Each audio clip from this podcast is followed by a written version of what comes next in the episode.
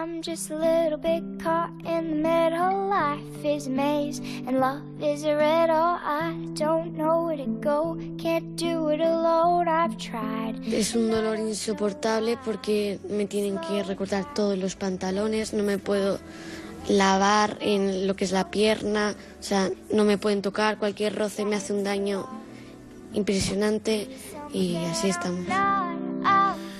Y así estábamos, hace nada menos que cinco años, que es cuando Lucía, que es como se llama, hablaba con Susana Griso para contarle su historia. Lucía tenía entonces 11 años. eh, hablando así, con 11 años.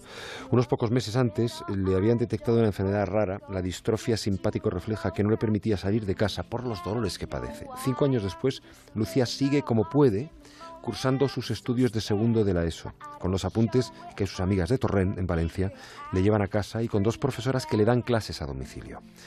Nuestros oyentes de la comunidad valenciana seguro que conocen ya esta canción que está sonando de fondo, ya que se ha utilizado en la campaña Una sonrisa para Lucía, que se mueve por las redes sociales desde hace ya varios años.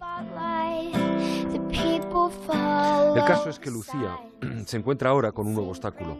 Este año terminará segundo de la ESO, es decir, terminará la enseñanza obligatoria.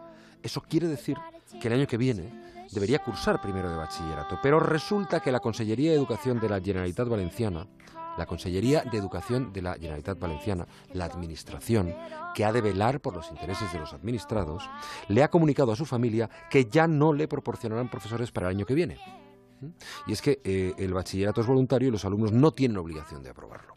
Tanto sus padres como sus amigos han lanzado una campaña en change.org para solicitar al Ministerio de Educación que revise el caso de Lucía. Repetimos, la competencia de esta transferida es de la Generalitat de Valencia, ¿eh? presidida por el Partido Socialista.